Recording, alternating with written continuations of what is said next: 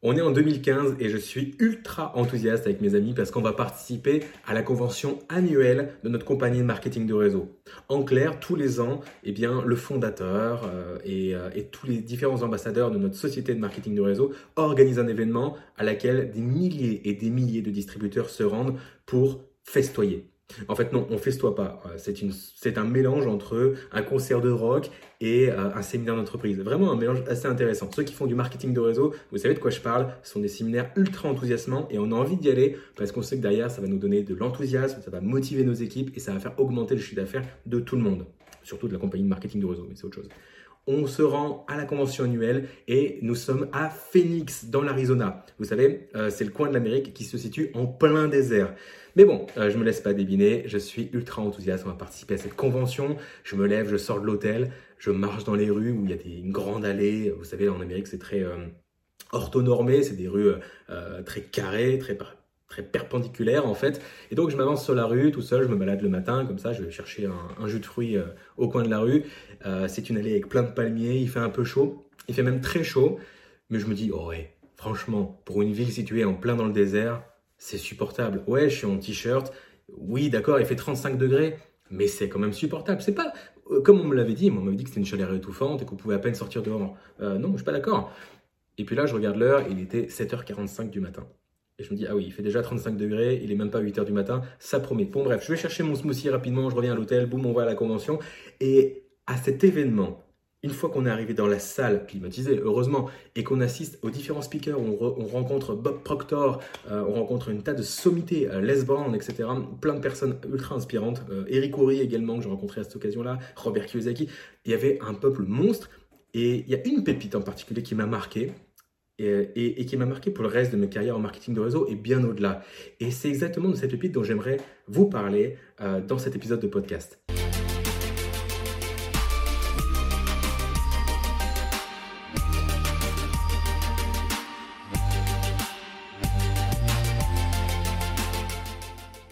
Bienvenue sur euh, ce podcast. Ici Meryl Camus, je suis heureux de vous accueillir. Dans un instant, je vais vous livrer de la pépite et bien d'autres choses. Mais vu que c'est le premier épisode de cette nouvelle saison, eh bien, je voulais qu'on pose un petit peu les bases et euh, qu'on discute un petit peu de ce podcast. Alors, vous le voyez, on est entre nous. C'est un podcast en même temps. On est, on est un peu casual.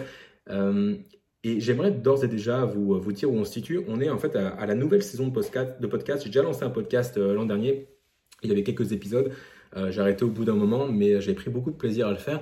Et c'est pour ça que, euh, en me recentrant sur moi-même, j'ai réalisé que bah, j'aimais bien cet exercice, j'aimais bien partager ça avec vous. Euh, il y a des choses que j'aimais pas, par exemple, enfin il y a des choses que j'ai pas aimé dans ce que dans ce que j'ai fait euh, il y a juste à écouter les épisodes pour se rendre compte de ce qui va pas ne serait-ce que le son. Euh, vu que je trouvais pas le temps d'enregistrer des podcasts j'ai enregistré en voiture ce qui donne une acoustique absolument effroyable des fois c'était dehors enfin bref ça allait pas et j'aimerais corriger un petit peu ça pour que ce soit plus audible pour vous. Donc là j'espère que ça que ça vous convient. Euh, je vais faire de mon mieux et je vais m'améliorer par rapport à ça. Mais ce qui me fait le plus rire, c'est que le dernier épisode de, la première saison de podcast, ça, ça s'intitulait cet épisode L'art de ne rien foutre. Certaines personnes pensent que je parlais du livre de Mark Manson euh, qui s'appelle euh, L'art subtil de, s'en foutre. Non, non, moi je parle de l'art de ne rien foutre. Et c'est d'autant plus drôle que ça fait un an depuis cet épisode que je n'ai rien foutu en matière de podcast. Est-ce que j'ai fait d'autres choses? Bien sûr. Est-ce que j'ai continué de développer mes activités? Bien sûr. Mais le podcast n'avançait pas. Et pourtant, je voyais un nombre croissant de téléchargements, des personnes qui s'intéressaient. Donc je me suis dit, allez, il y, a quand même une demande, on va repartir là-dessus. J'espère que ça va vous plaire. À qui s'adresse ce podcast? Euh, il s'adresse aux personnes qui veulent s'installer avec moi et boire un petit café. Pour, ceux qui me voient à l'écran, j'ai ma petite tasse Madame Bavarde. j'ai préparé le café, Madame Bavarde, pour, des raisons évidentes. Il est encore un peu chaud, mais je vais m'y risquer, juste un instant. Hmm. Pour les fans d'ASMR, je vais éviter de, reboire devant le micro. Euh, ce qui me fait dire que mon café va refroidir et que du coup, je ne pourrai pas le boire. Est-ce que je vais réussir à le boire pendant cette heure de podcast? Écoutez, on verra bien, on verra bien. À qui s'adresse ce podcast donc? Il s'adresse à deux, trois types de personnes. Premier type de personne, il s'adresse aux personnes qui font du marketing de réseau. J'ai commencé euh, par une anecdote de marketing de réseau, que je vais terminer, promis. Et cette anecdote concerne donc euh, le MLM, marketing relationnel, marketing de réseau. Pour ceux qui ne savent pas, je répète encore une fois, le marketing de réseau, c'est quoi? C'est euh, un modèle économique où en fait on fait du bouche à oreille. Plus clairement, euh, on promeut les produits et services d'une compagnie existante, bien installée, qu'elle soit belge, américaine ou autre. En clair, il y a une, une entreprise qui, qui, possède des produits de bien-être ou des services, des services de crypto-monnaie ou autre. Et nous, notre travail en tant que marketeur, c'est de promouvoir ces produits ou services à des clients. En échange de quoi? On touche une commission. C'est le principe de l'affiliation. La particularité du marketing de réseau, aussi appelé marketing relationnel, c'est qu'on touche des commissions également euh, sur les ventes euh, générées par les clients de nos clients de nos clients. J'ai jamais aussi mal expliqué le marketing de réseau. Je voulais que ce soit clair pour tout le monde. Euh, je suis pas sûr que ce soit. Si vous connaissez des entreprises comme Newskin, PM International, Eatworks, Herbalife, c'est ça, c'est ça. Alors bien sûr, il y a des, entreprises plus éthiques que d'autres. Euh, il y en a qui sont euh, borderline avec euh, les règles autorisées. On, confond souvent ça avec un système pyramidal. C'est pas le propos. Sachez juste que je parle ici d'un modèle économique qui ressemble à l'affiliation, sauf que c'est de l'affiliation sur plusieurs niveaux. On peut un trouver des nouveaux clients pour l'entreprise avec laquelle on est en partenariat et toucher une commission, et deux euh, créer une équipe de représentants, de distributeurs MLM, qui vont à leur tour trouver des clients et toucher un pourcentage du chiffre d'affaires généré. Voilà, là ça me paraît un peu plus clair. En tout cas, je l'espère. Voilà ce qu'est le marketing de réseau. Vous allez en entendre parler dans ce podcast, donc si vous n'êtes pas familier avec ça, vous savez maintenant ce que c'est multilevel marketing, marketing de réseau, marketing relationnel. Et j'insiste là-dessus parce que j'ai beaucoup de gens qui s'intéressent à ce que je fais, qui, qui viennent me parler. Et moi, je suis spécialisé dans le marketing de réseau. Je suis spécialisé dans le marketing digital au profit du marketing de réseau, en fait, pour les gens qui en ont marre de euh, de prospecter leurs proches et, de galérer à trouver des parrainages. Moi, je les aide avec les, outils euh, d'Internet. Et souvent, on pense que je parle de marketing de réseaux sociaux ou marketing de réseau où on, voilà, on va trouver des prospects sur Instagram, etc.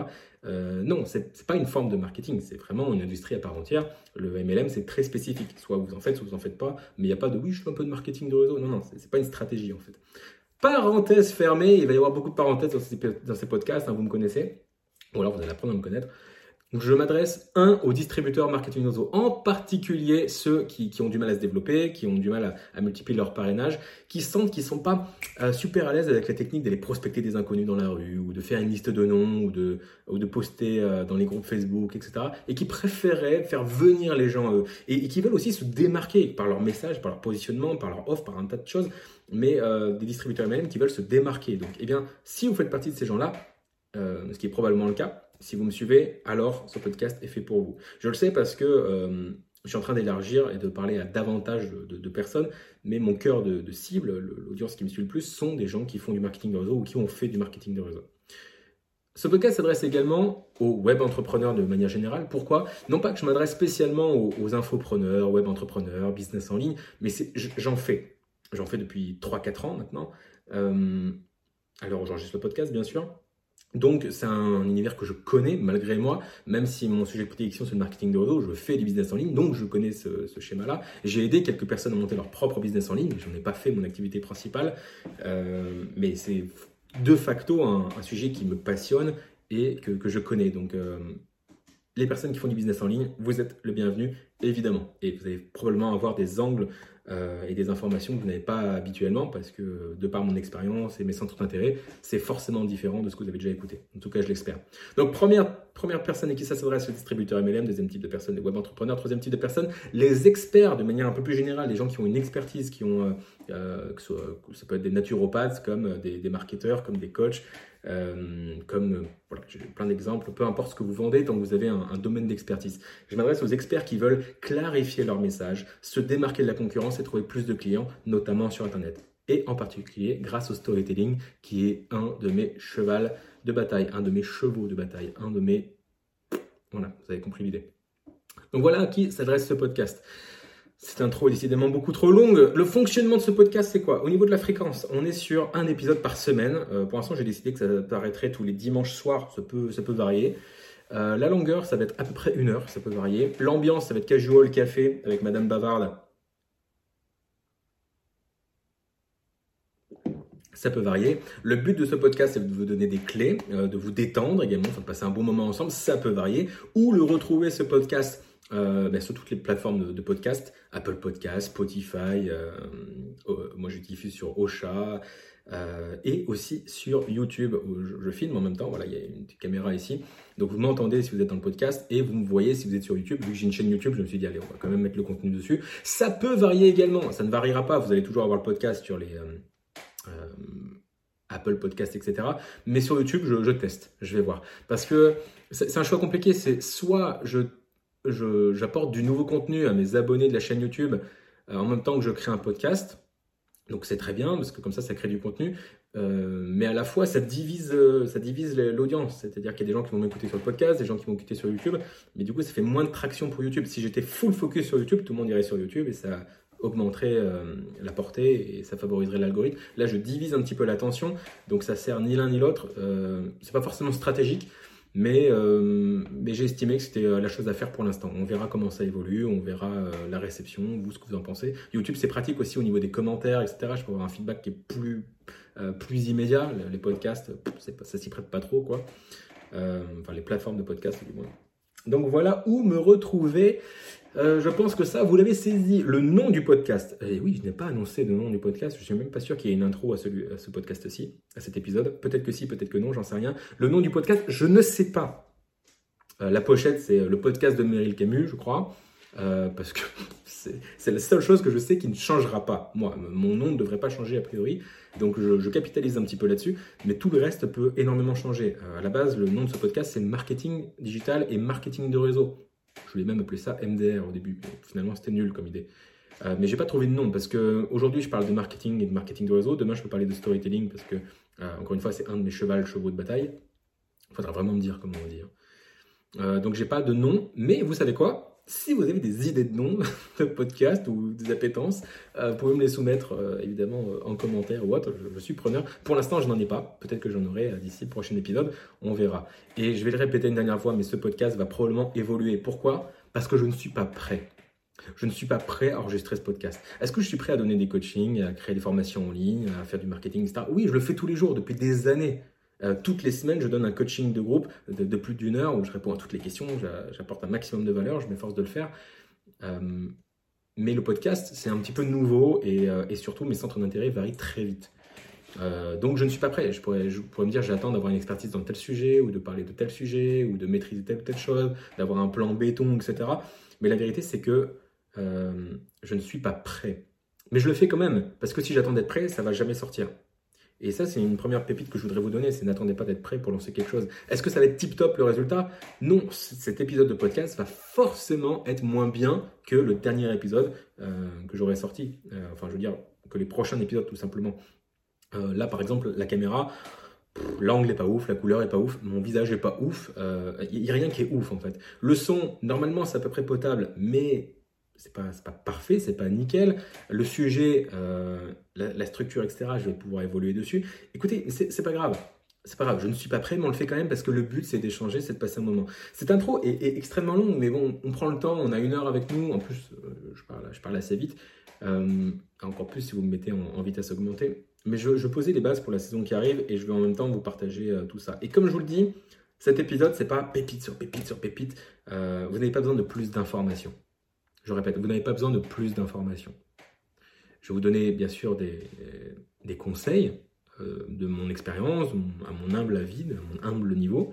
Euh, mais j'aimerais qu'on passe surtout un bon moment, qu'on apprenne à se connaître, que voilà, vous m'écoutiez en tâche de fond en faisant la vaisselle, en, conduisant peut-être, euh, quelle que soit l'activité que vous faites, pour, voilà, pour qu'on crée une connexion et pour que ce soit sympa. Mon but, en vérité, dans la manière dont j'imagine le podcast, c'est de vous faire passer un bon moment, du divertissement avec des pépites d'information.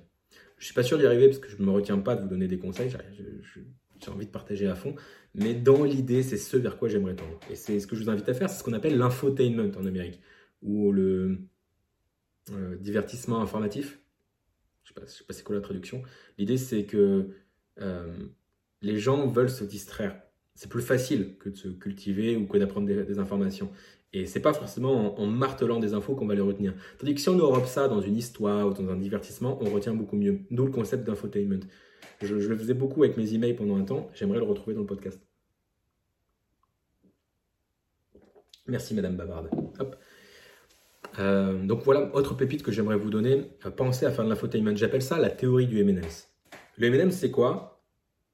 C'est une cacahuète enrobé de chocolat. C'est 20% de cacahuètes, mais 80% de chocolat. Si vous enlevez tout le chocolat, vous allez à l'essentiel. Vous avez la cacahuète. Mais ce n'est plus un M&M's.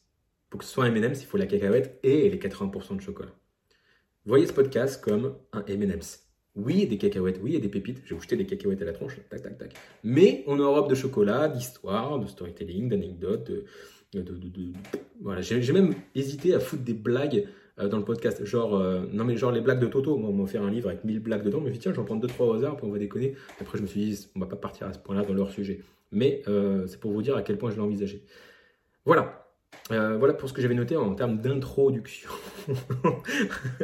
je sais, c'était conséquent, mais euh, vous savez quoi, on va rentrer dans le vif du sujet. En fait, on est déjà dans le vif du sujet depuis le début. Parce que passer un moment ensemble et, vous dire euh, comment j'ai envisagé le truc, eh bien, j'espère que ça vous donne des idées à vous aussi. Peut-être que vous envisagez de démarrer un podcast, de créer du contenu. Eh bien, déjà, il y a des choses avec lesquelles vous pouvez repartir. Cette idée d'infotainment, la théorie du eminence, euh, peut-être que ça vous parle. le marketing de réseau, etc., ça, ça, vous parle aussi. Mais j'avais commencé une histoire que je n'ai pas finie et que j'aimerais terminer maintenant. Euh, c'est ce qu'on appelle une open loop en storytelling. C'est que je commence à, vous parler de quelque chose et je j'ouvre, je ne referme pas cette parenthèse, je vous laisse sur votre fin et je la referme plus tard. et de ce fait, a priori, euh, ça vous donne envie de rester pour écouter la fin. C'est peut-être pour ça que vous êtes encore là. Si vous prenez Breaking Bad par exemple, si vous connaissez la série, c'est la meilleure série au monde. C'est pas moi qui le dis, c'est tous les critiques de films et de séries. Breaking Bad est un, est un chef-d'œuvre. Euh, j'ai eu la mauvaise idée de recommander Breaking Bad à ma mère. Résultat, elle a regardé trois fois les cinq saisons de Breaking Bad sur Netflix. D'affilée. Une fois toute seule, une fois avec son conjoint et re toute fois toute seule. Et j'étais au resto avec ma mère là, la semaine dernière. Elle m'a dit quoi? Elle m'a dit Tu sais quoi? J'envisage de le regarder une quatrième fois. au bout de la cinquième, je la fais interner. Mais en même temps, cette série est tellement puissante et tellement, tellement bien. Euh, évidemment, je ne vais pas vous spoiler la série. Euh, ça serait cruel. Mais le premier épisode s'ouvre sur une scène absolument rocambolesque. On se retrouve avec Walter White, le personnage principal, en slip dans le désert avec un flingue dans, le slip. Euh, on entend les sirènes de flics qui arrivent au loin et il s'apprête à, tirer sur la détente. Euh, à côté de lui, il a, une caravane. Euh, enfin, il n'y a, rien qui fait sens. C'est le bazar. On se demande mais comment ce personnage est arrivé, est arrivé dans cette situation? Qu'est-ce qui s'est passé? La scène se coupe et on revient quelques temps en arrière, on apprend plus sur la vie de Walter White, qui est un professeur de chimie atteint d'un cancer et qui cherche des solutions avant sa mort pour subvenir aux besoins de sa famille. Et le pitch, c'est que pour subvenir aux besoins de sa famille, il va se mettre à fabriquer de la drogue. Et donc il va passer de gentil professeur de chimie à baron de la drogue, ou en tout cas, il va créer de la drogue. donc il va avoir ce, côté Dr. Jekyll et Mr. Hyde qui est absolument passionnant et qui rend cette série fabuleuse. Euh, donc voilà comment commence la série. Et pendant tout le premier épisode, le pilote, qui est une masterclass, eh bien on se dit mais comment est-ce qu'on arrivé avec cette foutue caravane en slip dans le désert, machin, avec son flingue, les flics qui arrivent? Et c'est seulement à la fin de l'épisode qu'on revient à cette scène et qu'on comprend comment tout s'était agencé et on comprend entre guillemets le pourquoi du comment. C'est ce qu'on appelle une open loop, une boucle ouverte. On attend la résolution. On commence par la fin euh, et on termine en disant voici comment, euh, comment ça s'est passé. c'est classique en, narration, mais c'est plus ou moins ce que j'ai essayé de faire euh, avec l'intro de ce podcast. Et je vais pouvoir refermer la, loupe dans, dans, un instant. Et ce teasing, vous pouvez très bien le faire dans vos contenus, dans vos emails, dans vos vidéos, pour maintenir l'attention de la personne. Il ne faut pas en abuser, mais c'est un concept qui est assez puissant. Donc, qu'est-ce que j'apprends à la convention à Phoenix On se retrouve dans la salle, il y a différents speakers, et un des speakers, une des personnes qui parlait sur scène, nous a donné le conseil suivant si vous voulez prospecter, augmenter votre nombre de parrainages euh, euh, et, agrandir votre équipe et avoir plus de chiffre d'affaires et atteindre la liberté, etc., vous devez prospecter un maximum de monde. Vous devez en parler à tout le monde. Ça, c'est ce qu'on répète à, longueur de temps en marketing de réseau et c'est THE idée avec laquelle je ne suis absolument pas d'accord. Mon concept pour, ce, pour cet épisode de podcast, je vais vous le retenir, c'est n'en parlez pas à tout le monde. Surtout pas.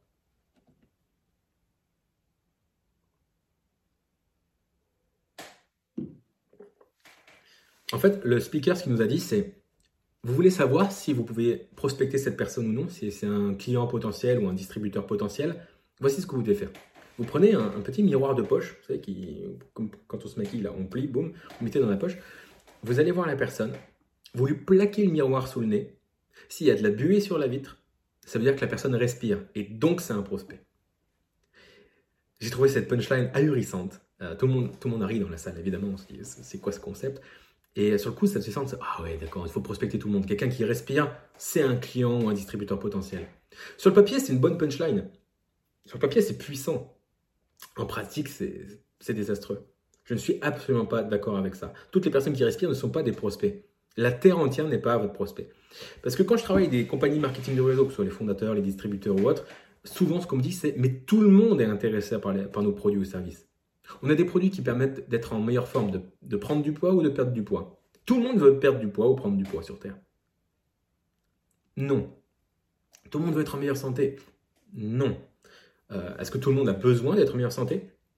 Peut-être. Est-ce que tout le monde veut être en meilleure santé?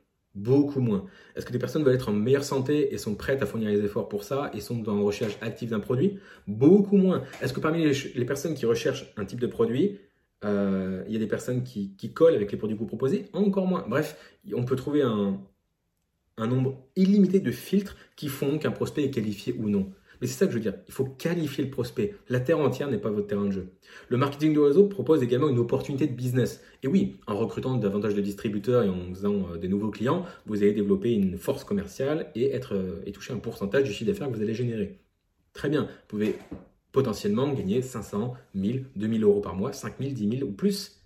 Donc oui, une opportunité euh, à temps partiel, à temps choisi ou à temps plein pour le marketing de réseau. C'est un des pitchs. Et là, la question, c'est qui veut gagner plus d'argent sur, sur Terre? Tout le monde. Donc, tout le monde est un prospect potentiel. Toujours pas. Toujours pas, parce que tout le monde ne veut pas gagner plus d'argent. Parmi ceux qui veulent gagner plus d'argent, tout le monde ne veut pas procéder par le marketing de réseau.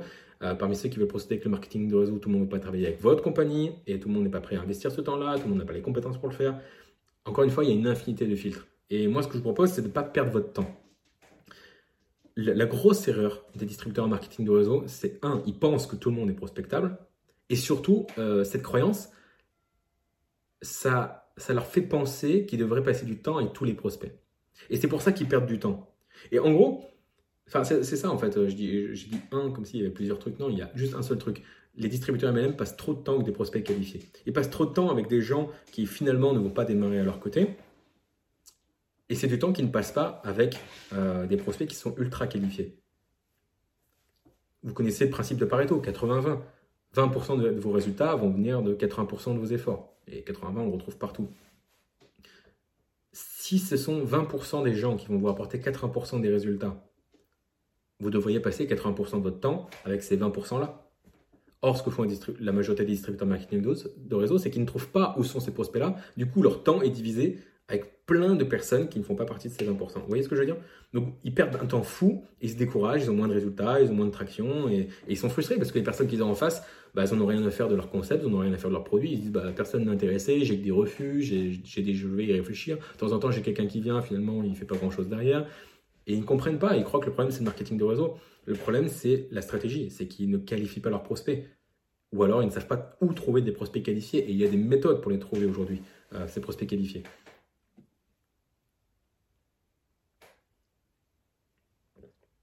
Je me suis rendu compte de ça euh, quand j'ai fait du porte-à-porte. Il y a une étape de ma vie où j'ai fait du porte-à-porte.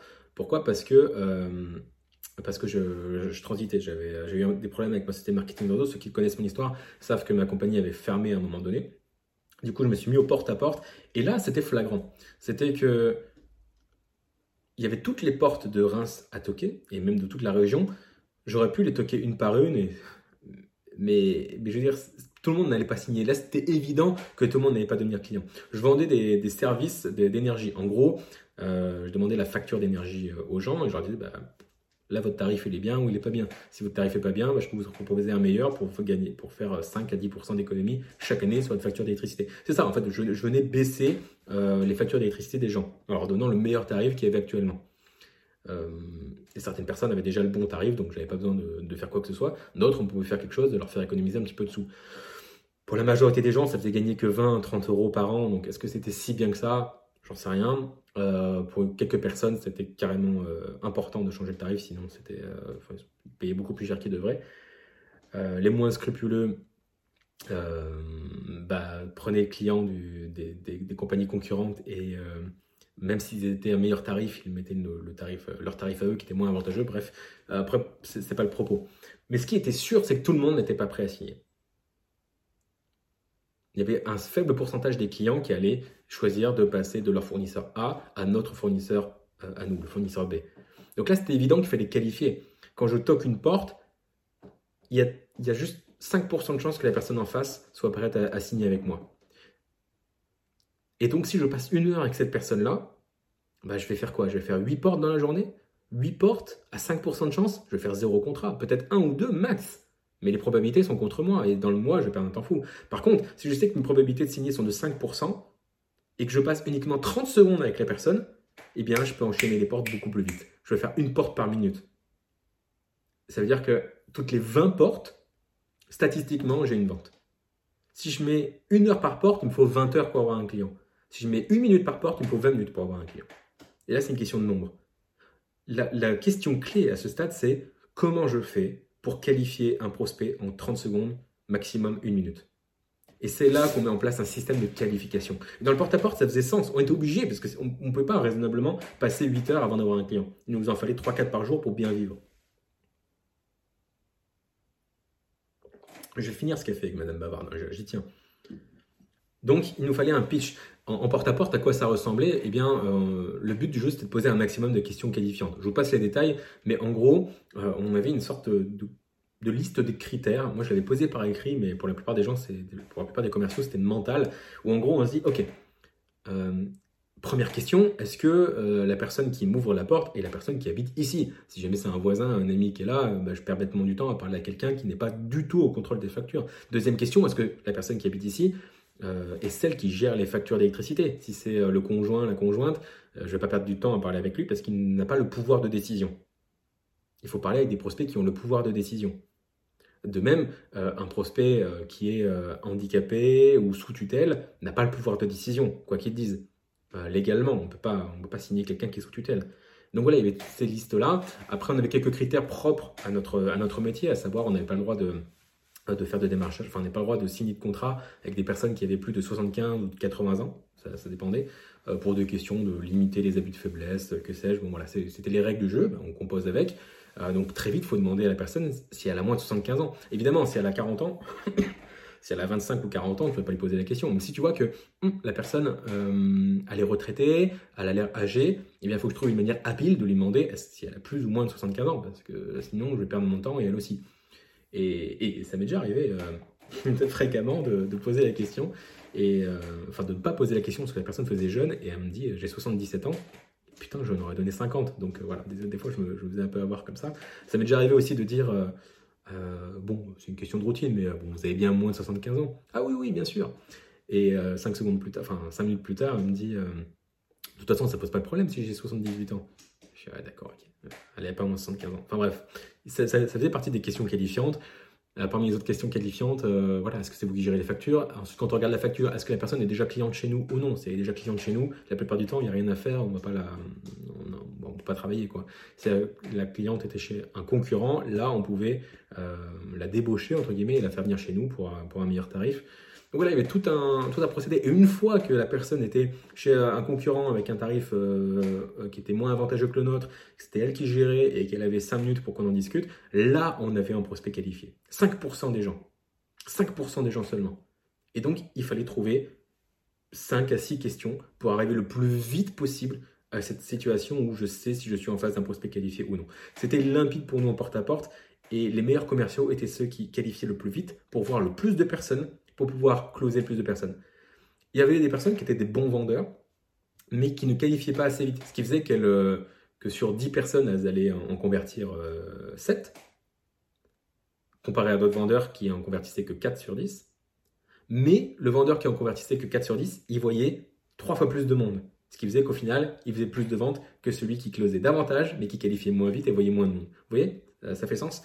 Donc c'est ça l'importance de qualifier. Et là où c'était limpide en marketing, en, porte-à-porte, euh, eh bien c'est pas limpide en marketing du réseau, ni même dans n'importe quel euh, euh, pour le marketing de n'importe quelle compagnie. Il faut qualifier le prospect. J'ai l'impression d'enfoncer une porte ouverte, c'est le cas de le dire, mais c'est super important d'insister là-dessus. Donc, donc, donc, donc, il faut qualifier le prospect. Et quand, on, quand on est un inconnu pour la personne, il faut comprendre une chose, c'est que la proximité, c'est le pouvoir les gens achètent avant tout euh, sur un critère de confiance. Les gens achètent avec l'émotion et justifient par la raison. C'est pour ça que les histoires sont si puissantes, parce que les histoires suscitent des émotions.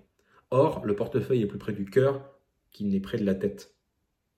Le portefeuille est plus près du cœur que de la tête. Donc il faut jouer avec le cœur, il faut jouer avec les émotions et après justifier par la raison. C'est un vieux concept de vente.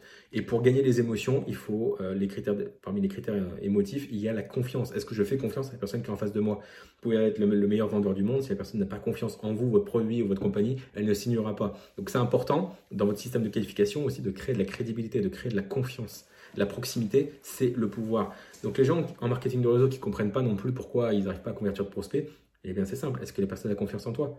Comment on attire la confiance? Il y a plein de manières de le faire, ça on pourra en faire un sujet de podcast, mais euh, comprenez une chose, le moyen le plus rapide d'attirer la confiance de quelqu'un, c'est de lui montrer que vous êtes une solution à ses problèmes. Si le prospect pense que vous pouvez solutionner ses problèmes, alors il vous fera confiance.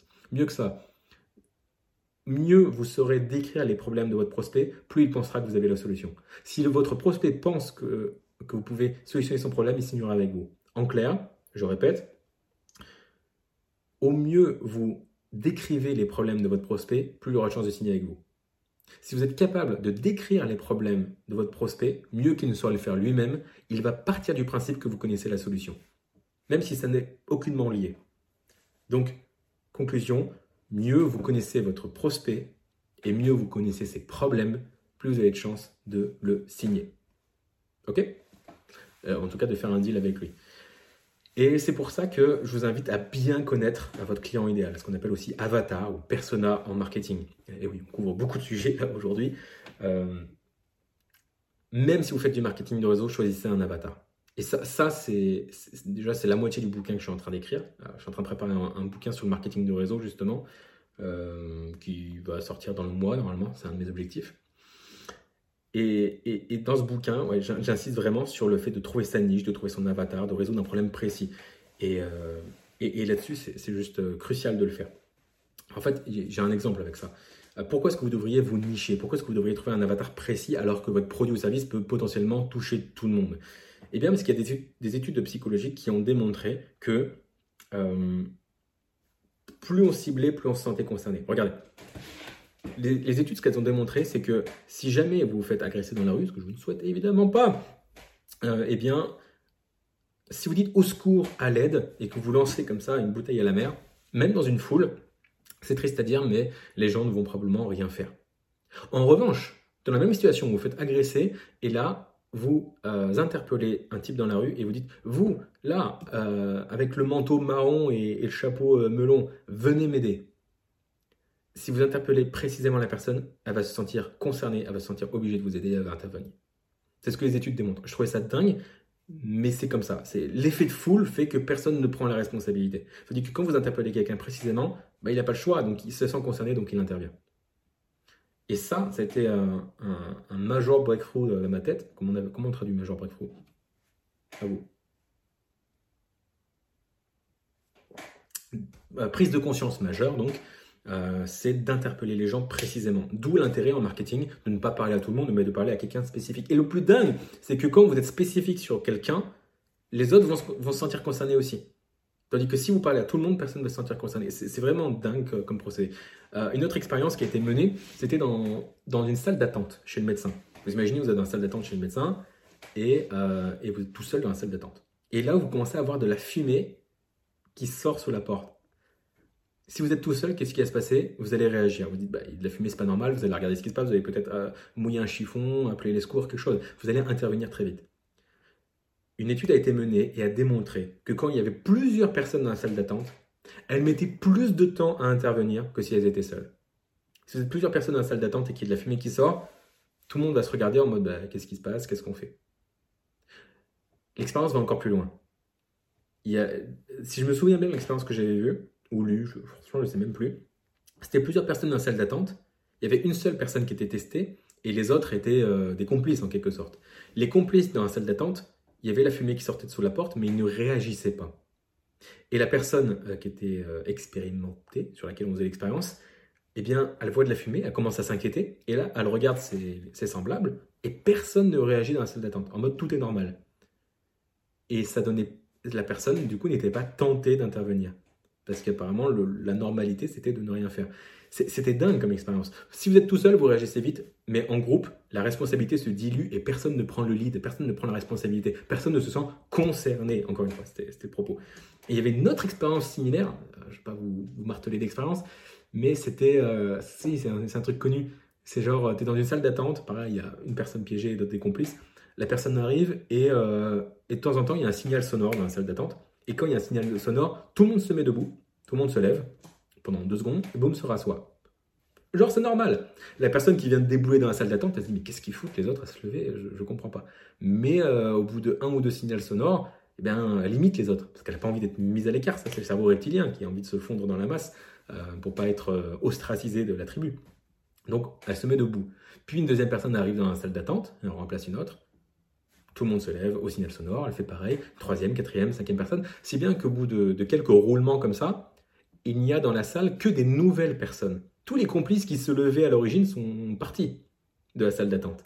Et là, le signal sonore euh, retentit et tout le monde se lève. Pourquoi? Parce que euh, la première personne qui était entrée initialement a répété le schéma et la deuxième l'a imité, la troisième l'a imité, si bien que même quand ils sont partis, les premiers, eh bien tout le monde continue de se lever. Allez, j'enchaîne encore avec une autre expérience. Non mais vraiment, je, trouve ça, je trouve ça cool. Et on est là pour passer un petit moment ensemble. Allez, profitons-en. Euh, toujours dans le même ordre d'idée, on perpétue les choses euh, que, que, les autres font. Il y a l'histoire, vous savez, euh, du four. l'histoire du four. Genre, tu as, une maman qui, montre à sa petite fille comment cuire le gâteau dans le four. Donc, elle, prend, prend, le gâteau, elle coupe les, bords comme ça de quelques centimètres, elle le met dans le plat, elle le met dans le four. Et la petite fille dit Mais maman, le four est assez grand, pourquoi est-ce qu'on coupe les bords? Le gâteau entier pourrait passer, pourquoi est-ce qu'on le coupe? Et elle dit, ben, ça, cherche pas, ça vient de ta grand-mère, en fait. C'est comme ça qu'on a toujours fait. Oh, bon, mais ils sont quand même curieux de savoir d'où ça vient. Donc, euh, la petite fille et la mère vont interroger la, grand-mère pour demander comment ça se fait. La grand-mère dit, bah, écoutez, euh, moi j'ai toujours fait comme ça, c'est ma mère, votre l'arrière-grand-mère qui m'a enseigné comment faire. Par chance, l'arrière-grand-mère est encore en vie, donc ils vont lui demander à l'arrière-grand-mère. Et là, elle lui donne le secret de la recette. Elle dit, ah, pourquoi est-ce qu'on coupe le gâteau sur les bords pour le mettre dans le four, c'est ça? Eh ben oui, mais c'est parce que ça vient de ma mère, ça. Parce qu'à l'époque, on avait un four trop petit et du coup, il fallait couper le gâteau pour que ça rentre dedans. Et cette histoire, elle est dingue parce que ça veut dire que des générations plus tard, on continue de, faire quelque chose, c'est-à-dire couper le gâteau pour qu'il rentre dans le four. Mais la raison d'être de cette chose-là n'est même plus. On faisait ça à l'époque parce que le four était trop petit, donc euh, on ne pouvait pas tout rentrer. Mais maintenant, on a des fours assez grands, on peut rentrer le gâteau, on n'a plus besoin de le couper, mais on continue quand même de le couper. Pourquoi? Par tradition, sans même se poser la question de pourquoi on le fait. Je ne sais pas si cette histoire est vraie ou pas, mais euh, elle représentait bien un peu ce, courant de pensée de on fait comme tout le monde sans vraiment savoir pourquoi. Idem pour les personnes qui se lèvent dans la salle d'attente. Mais on en revient à la salle d'attente où tout le monde réagit euh, euh, tout le monde réagit en fonction des autres. Euh, on se sent plus concerné quand il y a de la fumée, quand, on est tout seul. On se sent plus concerné quand on est tout seul. On se sent plus concerné quand on est interpellé. Et on en revient à votre marketing. Les gens se sentent interpellés quand vous, euh, se sentent concernés quand vous les interpellez précisément. D'où l'intérêt d'avoir une niche précise. Concrètement, ça veut dire quoi? Eh bien, un exemple, c'est Thibaut. Thibaut, qui, est un élève du, du Funnel Network, mon programme pour les distributeurs MLM. Thibaut, avant, il galérait un petit peu dans sa compagnie. Pourquoi? Parce que pour lui, ces produits parlaient à tout le monde. C'est des produits bien-être, tout le monde avait envie d'avoir une meilleure santé. Donc il parlait à tout le monde et son marketing n'était pas efficace. Un jour, on, a discuté et il, a réalisé que c'était important pour lui de se nicher, de définir un avatar précis. Et il s'est dit, écoute, euh, il y a un produit que j'aime plus que les autres, c'est les produits pour les sportifs. Euh, je suis moi-même sportif et j'ai envie d'accompagner ces gens-là. C'est eux qui m'intéressent, donc je vais me spécialiser. Il a poncé la gamme, il, il s'est renseigné à fond sur les produits. Il avait une dizaine de produits qui existaient, lui, s'est concentré sur un seul produit, ou du moins une seule gamme, c'est pour les sportifs. Il a tout euh, vu dans les, détails, dans les détails, il est devenu l'expert pour les sportifs et il a basé sa communication là-dessus. Qu'est-ce qui s'est passé? Trois mois plus tard, il avait triplé son chiffre d'affaires avec que des sportifs parmi ses clients. Pourquoi? Parce qu'il s'adressait exclusivement aux sportifs et en ayant un laser focus sur son avatar, il a attiré des sportifs. Et le plus drôle, c'est que comme prévu, il y a d'autres personnes qui ne sont pas sportifs qui se sont quand même intéressées à lui. Parce qu'en étant laser focus sur une cible, d'autres se sentent concernés. Euh, ça, encore une fois, je ne sais pas l'expliquer, je saurais peut-être l'expliquer euh, un autre jour, je ne me suis pas vraiment posé la question, mais ça a un effet de Ah, bah il y a du bruit là-bas, enfin il, se passe quelque chose là-bas, je vais aller voir par curiosité. Donc ça attire l'attention. Mais il faut créer du bruit à l'origine pour attirer l'attention. Et il n'y a pas de bruit quand vous n'êtes pas laser focus sur une seule cible. Donc voilà ce que je voulais vous partager au sujet de l'avatar et de pourquoi vous devriez vous cibler. Hmm. Le café est froid. Maintenant, j'ai souvent quelques questions. Quand je dis n'en parlez pas à tout le monde, ne cherchez pas à mettre un, à plaquer un miroir sous le pif de vos prospects pour savoir si vous pouvez les, parrainer ou pas. Euh, d'ailleurs, si jamais il n'y a pas de buée sur le miroir, inquiétez-vous. Euh, inquiétez-vous franchement. Les questions que j'ai, c'est oui, mais Meryl, si je fais ça, je veux toucher moins de monde. Mais oui, précisément, c'est le but. Tu vas toucher moins de monde, mais de meilleure qualité. Tu vas plus toucher des prospects qui ne sont pas intéressés ou qui ne vont pas se sentir concernés. Tu vas toucher des prospects ultra qualifiés qui se sentent concernés. Est-ce que tu as envie de passer 50 euh, appels avec que des prospects euh, qui ont un intérêt variable et perdre du temps Ou est-ce que tu veux passer que 5 appels, mais avec 5 prospects que tu es quasiment sûr à 100% de signer? Eh bien, La réponse, c'est que tu préfères des prospects qualifiés. Tu leur fais gagner du temps à eux, à toi. Tout le monde est davantage content et tu es plus efficace. Donc, tu vas toucher moins de monde, oui, mais tu vas être plus efficace, tu vas toucher les bonnes personnes. Et encore une fois, par effet de halo, ben voilà, c'est bon, je vais essayer d'expliquer maintenant pourquoi, euh, je crois que c'est ça que ça s'appelle, euh, un biais cognitif. Bref, mais en te concentrant sur une seule personne, euh, ça attire la foule et tu vas toucher moins de personnes, mais au final, tu vas intéresser plus de monde que, que si tu avais touché personne. Et puis de toute façon, aujourd'hui, c'est quoi tes résultats? Aujourd'hui, probablement, enfin probablement, tu touches pas grand monde, pas grand monde s'intéresse à toi. tu parraines pas grand monde, ou alors pas autant que tu, tu aimerais. T'as quoi à perdre à te nicher? Et certains disent oui, mais Meryl, je vais toucher moins de personnes si j'ai un avatar. Oui, mais t'en touches déjà pas. Donc c'est quoi le risque? Essaye, tu, tu verras bien. Euh, en l'occurrence, moi, le, Funnel Network, c'est le marketing digital pour les gens qui font du marketing de réseau. Et je pourrais même aller plus loin pour les distributeurs MLM, donc les gens qui font du marketing de réseau, qui en ont marre euh, des méthodes traditionnelles et qui cherchent à, surfer sur la vague du marketing digital ou à attirer des clients. Parce que des méthodes pour les gens qui font du MLM, il en existe plusieurs. La mienne se concentre sur ceux qui veulent attirer des clients à eux, ce qu'on appelle l'inbound marketing dans, le jargon. Il y a des gens qui, font, qui partagent des méthodes de MLM où ils vont chercher les clients, ils vont prospecter d'autres manières, et, c'est très bien, ça correspond à certains types de personnes. Moi, je me concentre sur les gens qui font du MLM et qui veulent attirer les gens à eux, soit parce qu'ils sont introvertis, soit parce qu'ils sont attirés par le digital. Donc, je me suis niché là-dessus. Alors que j'ai des compétences pour parler de marketing digital dans bien d'autres domaines. Euh, j'ai déjà accompagné, plutôt en sous-marin, je ne vais pas communiquer là-dessus, mais euh, une dizaine de personnes à monter leur business en ligne. Dont un, euh, il y a une personne en particulier que, que j'ai mentoré dès le début et qui, qui, est un ami très proche, qui, qui, maintenant fait plus de 6 chiffres annuels en termes de chiffre d'affaires. Donc j'ai les compétences pour ça, mais je me suis concentré sur cet axe-là. Et même pour les, mes prochaines offres et mes différents centres d'intérêt, je sais que je vais, rester niché au, maximum parce que c'est ça qui fonctionne. En tout cas, ce que je recommande euh, dans un premier temps quand on monte son entreprise ou quand on fait du marketing du réseau. Quand vous faites un demi-million ou un million par an euh, de CA, après vous pouvez chercher de grand public, c'est notre stratégie. Mais au début, vous devez vous nicher. Et après, vous pouvez, euh, enfin au début, vous vous nichez, puis après, vous agrandissez au fur et à mesure. C'est pas un problème ça. Deuxième question, Meryl, est-ce que je peux avoir plusieurs avatars? La réponse c'est non dans la plupart des cas, et oui si vous faites du marketing de réseau. Je vais être plus spécifique. Ce que je recommande, c'est d'avoir deux avatars quand on fait du MLM. Un avatar pour les partenaires, distributeurs potentiels, donc des futurs équipiers pour votre downline, et un deuxième avatar pour vos clients. Parce qu'en MLM, je le rappelle, on peut faire deux choses. On peut soit avoir des nouveaux clients pour l'entreprise, à qui on va vendre des produits ou services et toucher une commission, soit on peut avoir des nouveaux équipiers, des nouveaux représentants qui eux-mêmes vont trouver des clients. Et on va toucher un pourcentage sur le chiffre d'affaires généré par ce petit groupe. Donc soit vous trouvez des clients, soit vous trouvez des partenaires. Ce ne sont pas du tout les mêmes personnes. Et là, c'est un énorme écueil que je vois en marketing de réseau, c'est que souvent on pensait que c'est la même personne. Il y a des gens qui s'intéressent euh, et au produit et à l'opportunité, mais ce n'est pas une majorité. Quand on m'a parlé de marketing de réseau, j'ai kiffé le concept et on m'a dit ça tombe bien, les, on m'a dit les produits, c'est des boissons énergisantes saines. J'ai dit ça tombe bien, j'aime bien les boissons énergisantes. J'étais étudiant à l'époque et j'aime toujours. Ouais, c'est mon petit péché mignon. J'ai arrêté, j'ai arrêté. Euh, j'ai promis, ça fait 5 mois que je suis sevré de Red Bull et je m'en porte que mieux. J'ai perdu 10 kilos euh, depuis septembre, donc honnêtement, Très bien. Voilà, c'était pour ma petite propagande anti-boisson énergisante. Mais là, c'est des boissons énergisantes saines. Donc j'ai dit, ça tombe bien, j'aime bien, boum, euh, j'y vais. Et du coup, j'étais pile poil dans l'avatar. J'étais intéressé par le MLM et j'étais intéressé, euh, enfin, par l'opportunité MLM et j'étais intéressé par le produit. Parfait. Mais la majorité des gens ne s'intéressent pas aux deux. Dans la vie, il y a deux types de personnes. Il y a ceux qui veulent acheter et ceux qui adorent vendre. Et ceux qui creusent. Mais c'est tout. Et c'est rarement les, mêmes personnes. Donc vous devriez avoir un avatar de gens qui aiment acheter vos produits par exemple les produits pour sportifs, dans l'exemple de Thibaut, et un avatar pour les gens qui veulent développer une entreprise et monter un business. Et ces gens-là, ils veulent profiter de l'effet de réseau, de l'effet euh, de, la duplication proposée par le marketing de réseau. ils veulent un plan de carrière et que vous leur proposiez des boissons énergisantes saines, des produits pour sportifs, des cosmétiques ou des croquettes pour chats, ils s'en foutent. Ils veulent vendre et faire de l'argent. Et c'est très bien, ce sont des entrepreneurs. Donc il y a les clients et les entrepreneurs. Ce ne sont pas les mêmes profils. Donc dans ce sens-là, quand vous faites du MLM, oui, vous devriez avoir deux avatars différents, mais un seul à la fois. D'abord, vous construisez un business autour de, votre avatar client. Et une fois que vous maîtrisez ça, boum, vous le clonez et vous montez un, business autour de, l'avatar euh, business. Ça fait beaucoup de business. Quand je dis un business, je parle d'un tunnel de vente. Moi, c'est ce que j'enseigne. Vous montez un tunnel de vente où vous vous adressez aux clients et ensuite vous le dupliquez et cette fois-ci vous faites un, tunnel de vente maintenant vous êtes rodé pour les distributeurs. Mais monter les deux de pair, c'est vous, vous disperser et ça fait deux fois, plus, deux fois plus de coûts, deux fois plus de stress. Non, non, on, se concentre un avatar à la fois. Bon, voilà, c'est le petit conseil que je peux vous donner vis-à-vis de ça. Donc c'était le sujet d'aujourd'hui, n'en parlez pas à tout le monde. Alors c'est pas fini, j'ai encore deux, trois trucs à, vous raconter.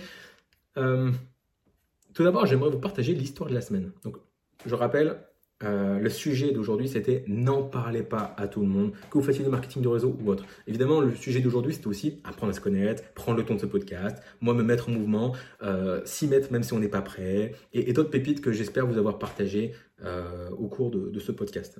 On a vu pas mal de choses. Vous avez remarqué, je parle beaucoup dans des parenthèses, mais c'est aussi le format qui veut ça. On a le temps, on a une heure ensemble, donc profitons-en. Et, et, voilà, j'espère que vous avez pu avoir quelques idées. Des fois, moi, je vais, préparer un sujet et je vais dire, je vais donner un maximum de valeur là-dessus. Et finalement, c'est au détour d'une blague que vous, vous allez tirer la pépite qui, vous intéresse. Et c'est souvent comme ça. Des fois, j'écoute des contenus et j'écoute pour une raison et finalement, c'est une parenthèse qui fait, qui me fait penser à un truc, qui me fait penser à un truc, qui me donne une idée.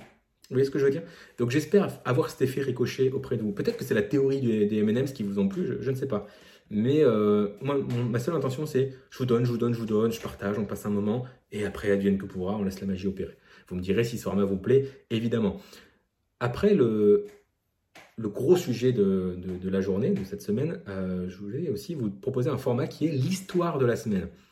Euh, j'aime bien donner des anecdotes, des histoires. Des anecdotes, je donne tout le temps, mais là, c'est vraiment une histoire avec une petite morale. Alors, ça va être très court. L'histoire de la semaine que j'ai sélectionnée, eh bien, c'est une histoire sur Mozart. là, vous dites, oula, Meryl, je vais quitter le podcast, ça m'intéresse pas. Non, non, non, écoutez-moi. Mozart, vous connaissez le compositeur. Donc là, on est dans les années 1780 à Vienne, en Autriche. Donc Mozart est compositeur, c'est un prodige, vous le savez. Euh, il n'y a plus besoin de présenter euh, Mozart. Et il prend un étudiant sous la main. Donc ils travaillent un petit peu ensemble. Mozart lui apprend la musique. Et euh, l'étudiant, il s'avère qu'il est plutôt bon, qu'il fait du bon travail. Et donc un jour, une fois qu'il a passé la théorie, l'étudiant, il demande à Mozart, bon, bah, c'est bien la théorie, mais est-ce que maintenant je peux écrire quelque chose? Est-ce que tu n'as pas un morceau à me donner? Et voilà, j'ai envie d'appliquer maintenant. Donc Mozart lui dit, bah, écoute, si tu veux appliquer, moi ce que je te propose, c'est de faire un, menuet. Un menuet, c'est quoi? C'est un petit morceau de musique pour piano. Hein. C'est pas quelque chose de... Bah, il peut y avoir des très beaux menuets, mais là, il lui donne, euh, dit ça, vas-y, fais un petit menuet. Donc l'étudiant est un peu vexé, il dit à Mozart, non mais d'accord, un menuet c'est bien, mais euh, quand tu avais mon âge, je veux dire, toi à l'adolescence, tu avais déjà écrit une symphonie, quoi. Donc, euh, t'es bien gentil. Et là, Mozart lui répond, ah oui, non mais moi j'avais écrit une symphonie, certes, mais moi j'ai demandé d'autorisation à personne. Et yes, c'est ça en fait. Allez de l'avant et n'attendez pas d'être invité pour passer à l'action. N'attendez pas qu'on vous donne l'autorisation. Tim Ferriss va plus loin. Euh, une phrase qui m'avait marqué de lui, c'est Il vaut mieux demander pardon que de demander la permission. On le fait, et même si j'ai enfreint les règles, si ça ne le fait pas, bah, au pire, je demanderai pardon. Mais je le fais, je ne demande pas la permission. Il y a cette petite insolence-là euh, qui paye dans la vie. Donc, foncez, ne demandez pas l'autorisation. Je n'ai pas demandé l'autorisation pour faire ce podcast. J'ai pas demandé l'autorisation pour monter mon business.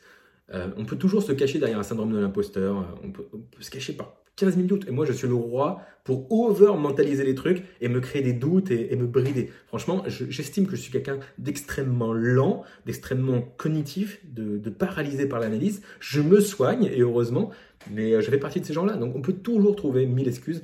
moi, je suis le roi des dialogues internes. J'adore écrire de la fiction. J'écris des romans. Hypercube qui traîne j'ai mon roman Hypercube qui traîne ici, je l'ai écrit, j'avais 18 ans. Et bien du coup, dedans, il y a, des dialogues, je me fais des, dialogues internes, tout ça. Euh, ces personnages n'existent que dans ma tête et que dans celle des lecteurs. Mais du coup, il y a un dialogue qui se fait, donc je suis très rapide, très habile pour faire des questions et les réponses. Ce qui est ultra embêtant en business, parce que euh, quand tu fais ça, bah, tu n'avances pas. Parce que tu as toujours une petite voix qui te dit ne le fais pas, etc. Bah, moi, je vous dis ne demandez pas l'autorisation, foncez. Et euh, c'est ce que j'ai essayé de vous illustrer aussi moi-même en passant à l'action. Bon, c'était la petite histoire que je voulais vous donner. Donc, on a eu le sujet de la semaine. On a eu l'histoire de la semaine. Maintenant, je vous propose la citation de la semaine. Ah, et ça, je kiffe. Je kiffe parce qu'une citation, je vous le dis, je, kiffe les citations.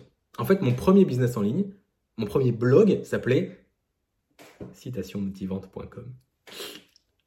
Et, j'adorais ça. Le seul problème, c'est que ce business ne m'a jamais rapporté un seul euro. Pourquoi? Parce que tout le monde s'en fout, on ne peut pas monétiser des citations. Enfin, en tout cas, je n'avais pas les compétences. Et aujourd'hui, j'aimerais prendre ma revanche. J'aimais bien ce concept de citationmotivante.com. Ça fait des années que je l'ai abandonné. J'ai monté ça en 2017, je crois. Et, j'ai un peu honte de citationmotivante.com. Mais là, j'aimerais prendre ma revanche en vous donnant des citations et en reprenant ce concept-là. Pourquoi j'adore ça? Parce que il y a des gens qui ont, qui ce sont des personnes illustres, qui ont passé 40 ans sur un sujet précis, qui ont une carrière monumentale, et une fois qu'ils sont morts, on les résume à une ou deux citations. Et je me dis, est-ce que ça vaudrait pas le coup de se pencher un petit peu sur la citation quand même? Je veux dire, quand, quand à Confucius, qui est une sommité, lui, il a certainement fait plein de trucs dans sa vie, tu vois, quelqu'un d'incroyable. Et on retient juste une ou deux citations de lui. Euh, genre une citation de Confucius, c'est si tu fais ce que tu aimes de ta vie, alors tu n'auras plus jamais à travailler de ta vie. Non, si tu fais un travail que tu aimes, alors tu n'auras plus à travailler un seul jour de ta vie. C'est ça la citation.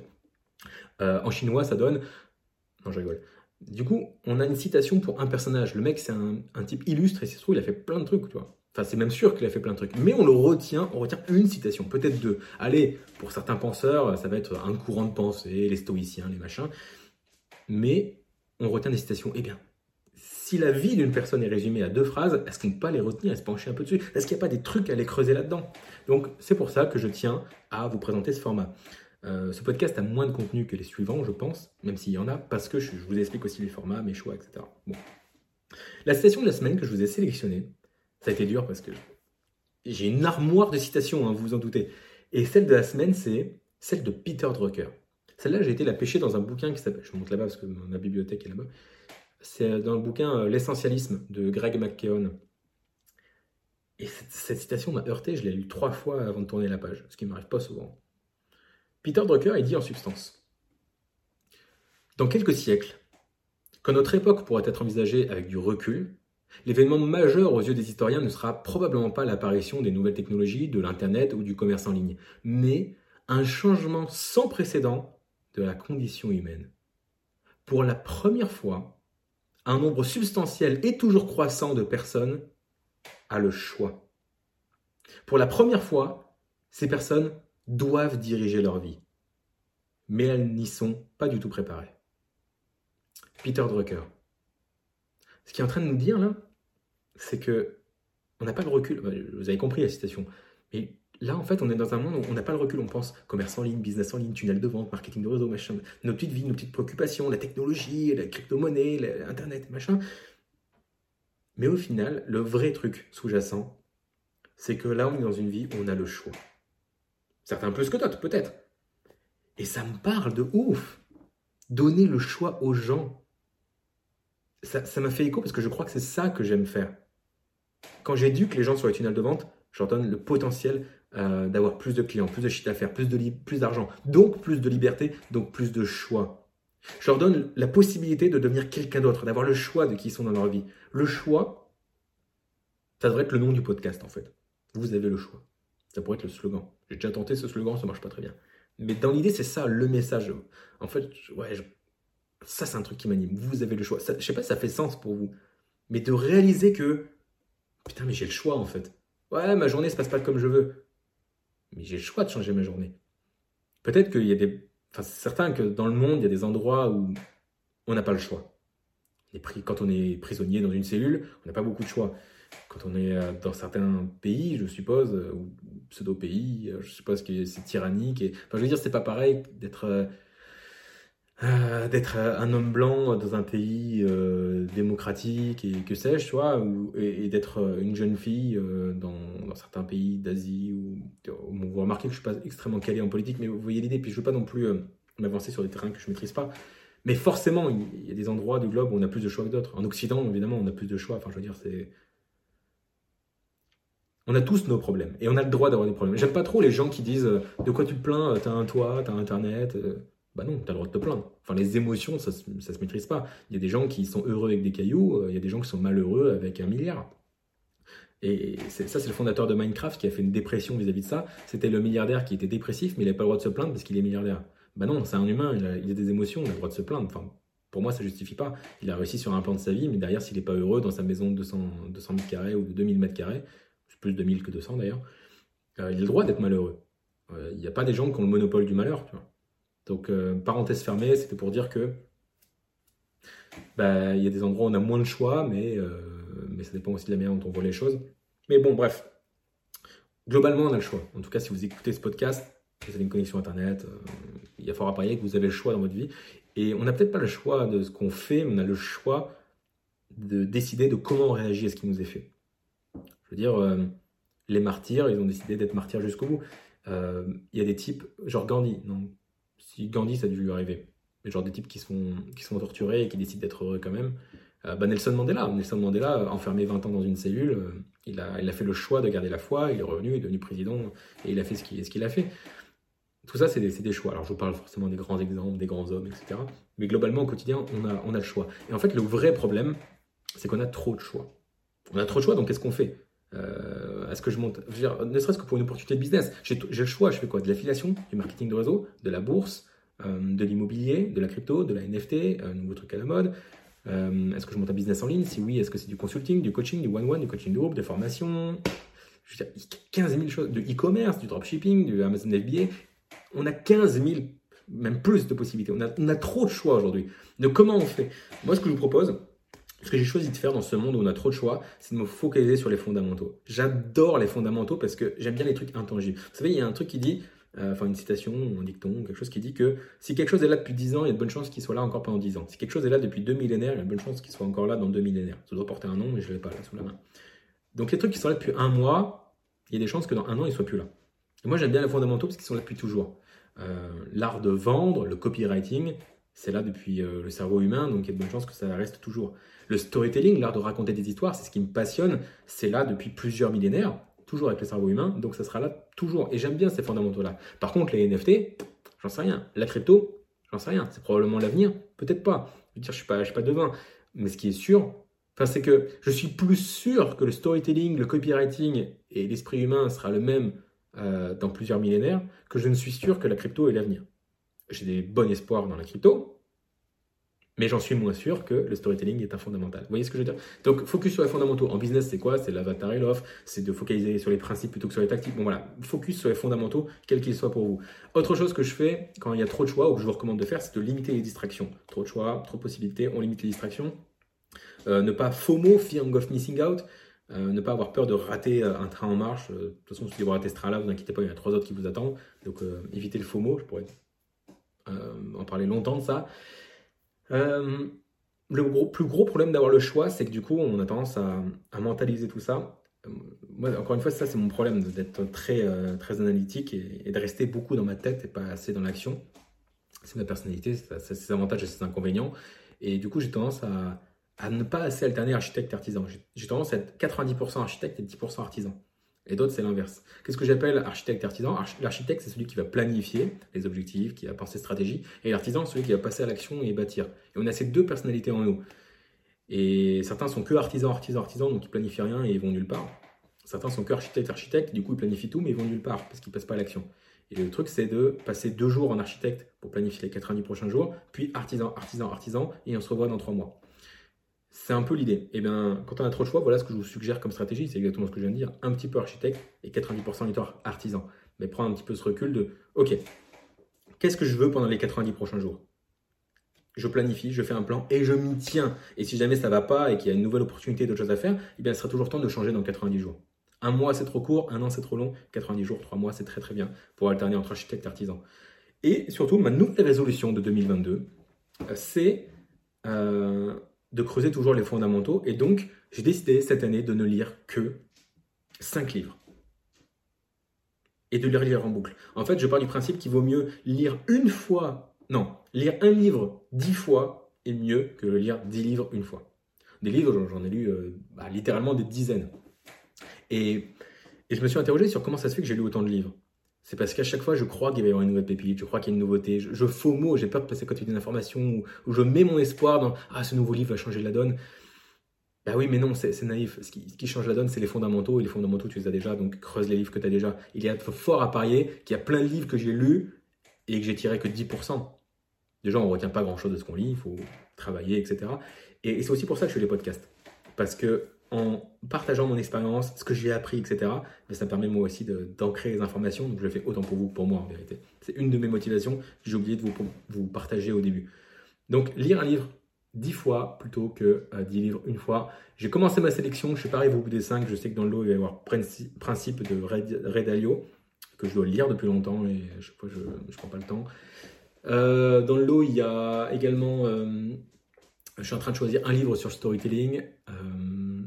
Je, me tâte à garder 12 lois de Jordan Peterson parce que je le connais mal et je suis pas sûr que ce soit un livre suffisamment fondamental pour que je le lise plusieurs fois. J'ai l'impression que oui, mais je suis pas sûr. Je veux être très scrupuleux dans mon choix des 5. Il n'est pas encore fait, il n'est pas encore terminé. Je sais que dedans, je veux un peu de business, un peu de dev perso et un peu de storytelling. le storytelling, c'est mon sujet de prédilection. Le business, c'est comment monter mon business de storytelling et chapeauter le tout et mon business actuel sur le MLM. Et dev perso, c'est pour moi grandir. Donc pour moi, c'est les trois axes business, dev perso et expertise. En l'occurrence, storytelling. Euh, le business étant une de mes expertises, mais bon, c'est, vous voyez, enfin bon, vous avez compris le truc. Donc, je pense que c'est bien d'avoir 3 euh, à 5 livres qui sont sur 1. Comment monter un business 2. Votre expertise pour continuer à devenir meilleur 3. Développement personnel pour vous devenir meilleur.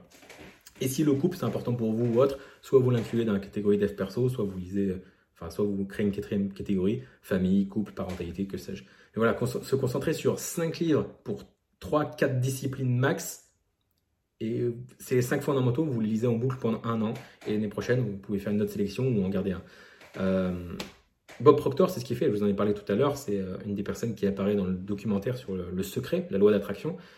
Euh, est-ce que je suis friand de la théorie ou pas, c'est un autre sujet. Mais Bob Proctor, la légende dit, enfin lui raconte qu'il avait pour livre de chevet uniquement Réfléchissez devenir riche de Napoléon Hill pendant 40 ans. Même un peu plus, parce qu'il n'est pas tout jeune le bonhomme, avec tout le respect que je lui dois. Euh, je l'aime beaucoup moins depuis qu'il m'a refusé euh, une photo parce qu'il était en retard pour, euh, pour l'aéroport. Oui, Bob, rate ton avion pour moi, bien sûr, oui. Donc, il, a lu ce livre en boucle et, et je crois que se focaliser sur les fondamentaux, c'est plus important que jamais à une ère où on a trop le choix.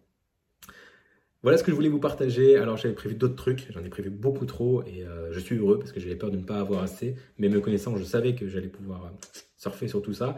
Donc j'ai du contenu en rap pour la semaine prochaine. C'est bien, la semaine prochaine, on va pouvoir très très probablement parler de victime, héros, guide, quel rôle jouer? Et voilà, de, surfer un peu là-dessus. Je ne sais pas si je vais garder ce sujet-là, mais euh, on, finira forcément par en parler. Le, thème des choix, vous avez compris que c'était récurrent chez moi, que je kiffe. Je vais garder sous coup une question de la communauté. Euh, je répondrai à cette question la, semaine prochaine. Euh, en attendant, vous pouvez me soumettre vos questions à vous. je prendrai une, deux, peut-être trois questions de la communauté toutes les semaines. Comme ça, ça comme ça bah, je peux travailler à trouver les sujets. Vous me les donnez, c'est quand même beaucoup plus simple pour moi. Euh, et, en plus, ça vous sert. En tout cas, je, l'espère. Dernière chose, dernière chose avant de, nous quitter, euh, j'aimerais faire un bilan de la semaine. J'aimerais profiter de ce podcast pour moi faire un bilan pour avancer. Alors là, c'est purement égoïste, mais je pense et j'espère que ça vous aidera. Bilan de la semaine. Alors, je rappelle mes objectifs sur les 90 jours. Mon côté architecte, vous vous souvenez, un objectif sur 90 jours. Mes objectifs, je vous les partage. Comme ça, voilà, je me rends euh, accountable vis-à-vis de vous. vous me rendez responsable devant mes objectifs. Premier objectif, c'est de lancer le podcast. A priori, c'est bon.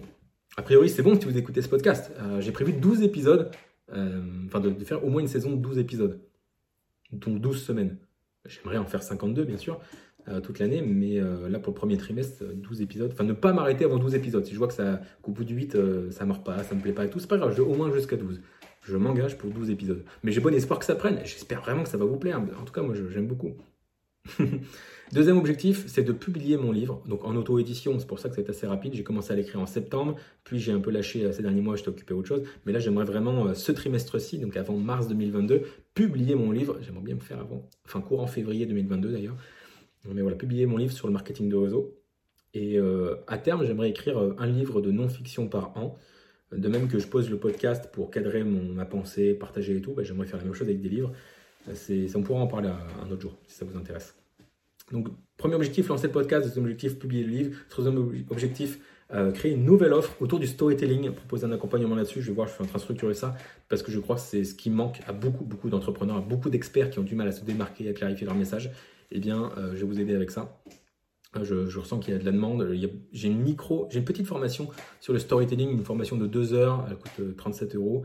Je, je, la propose aux personnes qui s'inscrivent à, mes webinaires et euh, cette formation a beaucoup de succès. Je sais qu'elle plaît aux gens. Euh, les chiffres sont là. Donc je sais que ça, intéresse les gens et je pense que c'est un sujet sur lequel on pourrait creuser. C'est un fondamental sur lequel on va aller parce que ça va, faire décoller euh, beaucoup de personnes. Personnellement, je dois immensément de mon modeste succès au, storytelling et comment capter l'attention, choisir les bonnes histoires, raconter les bonnes histoires à son prospect. Pas en mode raconter des histoires, évidemment, mais véhiculer les bonnes émotions au bon moment. Bref, tout ça, ça s'apprend et, j'aimerais le, construire dans une offre. Et ouais, je suis vraiment ultra emballé par rapport à ça. J'ai vraiment envie de trouver une offre qui va avoir le plus d'efficacité sur le marché. Le Funnel Network, bien sûr, euh, toujours à côté. C'est ça le truc, c'est de jongler entre le Funnel Network et une nouvelle offre. Voir un petit peu comment je peux agencer ça. Agencer ça, pardon. C'est un peu deux cibles différentes aussi. Et je vous dis, il faut focus sur un avatar et moi je suis en train de, de partir sur deux. Mais bon, voilà, c'est mettre un petit peu d'ordre dans tout ce haut, lancer une nouvelle offre. Et je crois que ça peut donner énormément de résultats. Donc euh, allons-y. Le quatrième objectif, donc lancer le podcast, publier un livre, créer une nouvelle offre. Et le, quatrième objectif, c'est un objectif personnel, c'est euh, de faire les championnats de Picardie, donc les championnats régionaux de karaté. Je suis spécialisé en kata, donc c'est une démonstration de karaté dans le vide face à des adversaires imaginaires. c'est un combat virtuel. C'est ça, un, kata, pour ceux qui ne connaissent pas. Je, suis passionné, j'adore ça. Je prépare évidemment mon deuxième dan de karaté, mais ça c'est pour juin. Là, ce trimestre-ci, je veux participer au championnat Picardie. Je suis déjà qualifié, euh, vu que j'ai fait un podium au championnat de l'Aisne. Mais surtout, j'aimerais être dans les huit premiers de ce championnat. J'ai repris le karaté en septembre, c'est très récent. Euh, j'avais pas une condition physique qui me permettait de faire beaucoup de choses. Il a fallu que je réapprenne beaucoup. J'ai encore une énorme marge de progression, mais j'aimerais être suffisamment bon pour me classer parmi les 8 premiers au championnat de la Picardie, ce qui me qualifierait pour le cran du dessus, les championnats euh, interrégionaux pour les Hauts-de-France. Et, je serais super heureux. Pour ça, il faut que je fasse dans les 8 premiers, donc on verra bien. Je fais les katas en solo et également euh, les katas en équipe de notre, notre compétition. Donc euh, voilà, kata en équipe, on verra bien ce que ça donne. On sera moins nombreux. Kata en solo, j'aimerais être dans les 8 premiers. Euh, c'est le, les objectifs que j'ai pour les 90 jours. Cette semaine, euh, j'aimerais vous donner une victoire, un challenge, un apprentissage et un élément de gratitude que j'aimerais vous, vous, partager. Une victoire de cette semaine, c'est d'avoir fait ce podcast. Et oui, merci d'y avoir contribué. Un challenge, une difficulté que j'ai rencontrée, que j'ai surmontée, c'est au niveau du CPF, du compte professionnel de formation. mes programmes, enfin mon programme Funnel Network est éligible au compte professionnel de formation. Je suis en partenariat avec un organisme de formation euh, pour cela. Et il y a eu des difficultés euh, parce que bah, les, réglementations changent, etc. C'est compliqué. Donc on s'est retrouvé avec euh, à ne plus pouvoir accepter de clients pendant 2-3 semaines. Il a fallu qu'on composer avec ça, régler ça. C'était challengeant. je ne vais pas développer ici parce que je ne suis pas sûr que ça, intéresse la majorité d'entre vous. À l'occasion, je pourrais le faire, revenir sur cette expérience. Mais voilà, c'est en cours de résolution, mais c'était challengeant. À un moment, je me suis retrouvé j'ai vendu pour plus de 40 000 euros de chiffre d'affaires en, un mois. Ces 40 000 euros, ils se sont retrouvés gelés. Je ne pouvais pas encore y accéder. C'était très challengeant émotionnellement, mais très formateur. Euh, donc euh, voilà, c'était un, challenge que j'ai eu euh, récemment. Un apprentissage, un apprentissage, c'était dans, un livre de Pat Flynn, un Américain, et il parlait des quick wins. Les quick wins, c'est bizarre dit comme ça, mais en anglais ça veut dire les victoires rapides. c'est de proposer des victoires rapides à son audience. Genre, si vous écoutez ce podcast, mon but, c'est que vous ayez des micro-victoires qui vous disent Ah, qui vous fassent dire Ah, ce podcast, j'ai bien fait j'ai bien fait de l'écouter. Donc, pour vous donner des quick wins, euh, je vais vous donner euh, une ou deux actions à faire suite à ce podcast dans un instant. Et un élément de gratitude, et eh bien, ma nouvelle déco. Voilà, vous voyez, j'ai des petites lumières ici, trois cadres et une petite maison. c'est ma chérie qui a fait ça. Il y a un meuble qui va arriver ici, euh, là, dans, le courant de la semaine, normalement. Euh, c'est pas grand chose, mais je suis content. Je suis content parce que c'est mon espace, mon bureau était un peu fade, on n'avait jamais pris le temps de, le décorer, on s'est occupé sur les autres pièces de la maison. Et là, je me dis, allez, on fait un petit truc sympa et tout. Je m'honore, en plus, il y a le podcast, et voilà. Donc, du coup, euh, je suis content. Je suis juste content d'avoir ces, ces, trois pauvres cadres, quelques lumières. Ça m'a coûté 20 balles tout ça, hein. à tout casser, vraiment. Mais j'ai de la gratitude pour ça, de la gratitude pour mon nouvelle déco, de la gratitude pour avoir la motivation de faire ce podcast, etc. Enfin, de la gratitude pour tout ça, finalement. Et euh, je crois que c'est bien quand on fait un bilan de, parler des objectifs, une victoire, un challenge, un apprentissage, une gratitude. Toutes les semaines, avec votre autorisation, je vous partagerai ça parce que euh, des fois, des fois voilà, ça ne vous servira à rien. Et des fois, vous direz, ah, j'avais la même difficulté ou bravo pour ta victoire ou euh, ah, ok, merci pour l'apprentissage. Ça peut vous aider. quoi. Et enfin, je termine avec les objectifs de la semaine pro. objectif pour le prochain podcast, donc pour la semaine prochaine tout simplement. Euh, c'est d'enregistrer une nouvelle pub. Euh, je diffuse pas mal de publicités sur YouTube, c'est mon trafic canal d'acquisition principal. Donc j'ai une nouvelle pub à enregistrer, je vais la faire. Et deuxième objectif, c'est de reprendre l'écriture euh, du livre dont je vous ai parlé. Je suis un emploi du temps à cette fin. Donc je vous ferai un retour sur mon nouvel emploi du temps si jamais ça vous intéresse. voilà, j'ai tout noté là, podcast, rédaction d'email, etc. J'ai structuré un peu le truc parce que sinon je ne m'en sortais pas et je procrastinais. Donc reprendre l'écriture, je vous dirai la semaine prochaine si j'ai tenu ça. Et voilà. Et donc, je conclus ce podcast. Restez avec moi pour les 5 dernières minutes euh, parce que je vais vous donner vos actions pour vos quick wins. Donc, action, c'est quoi? On a parlé de théorie du M&M's, on a parlé de, euh, on a parlé de plein de choses. On a parlé de bah, l'action principale. Je pense que c'est de de, fixer un avatar ou de le creuser si vous en avez déjà un, vous en avez probablement, déjà un, euh, c'est de, juste noter. Voilà. Vous, savez, c'est quoi l'action? C'est de noter le truc qui a fait le plus sens pour vous dans le podcast, de vraiment mémoriser. Si vous deviez retenir qu'une seule chose du podcast, qu'est-ce que c'est? Vous le notez et vous le mettez en application dans votre business euh, dès cette semaine. Ça me ferait ultra plaisir. Et d'ailleurs, ce que je vous invite à faire, euh, si vous le voulez bien, c'est que c'est le premier épisode et j'ai envie de construire ça ensemble. Je le fais euh, pour moi, vous l'avez compris, mais je le fais aussi pour vous. Donc, voici ce que je vous invite à faire. J'attends vos questions. si vous regardez cet épisode sur YouTube, en dessous vous avez les commentaires, vous pouvez me laisser un commentaire, bien sûr. Sur les podcasts, c'est un peu plus compliqué, mais vous pouvez répondre à n'importe lequel de mes emails, je verrai vos questions. Je serai ravi d'avoir votre retour. Donc, plusieurs choses. Une, dites-moi quel est le truc que vous avez retenu du podcast. Ça me ferait vraiment plaisir et, que vous allez mettre en application du coup votre quick win. Euh, et, aussi, vous avez eu un quick win, bah, me partager, ça me ferait ultra plaisir et, euh, ouais, vraiment, ça me ferait super plaisir. Mais ce qui m'intéresse aussi, c'est vos questions, du coup, à laquelle je pourrais répondre pendant, ce podcast, vos avis, vos éventuelles suggestions.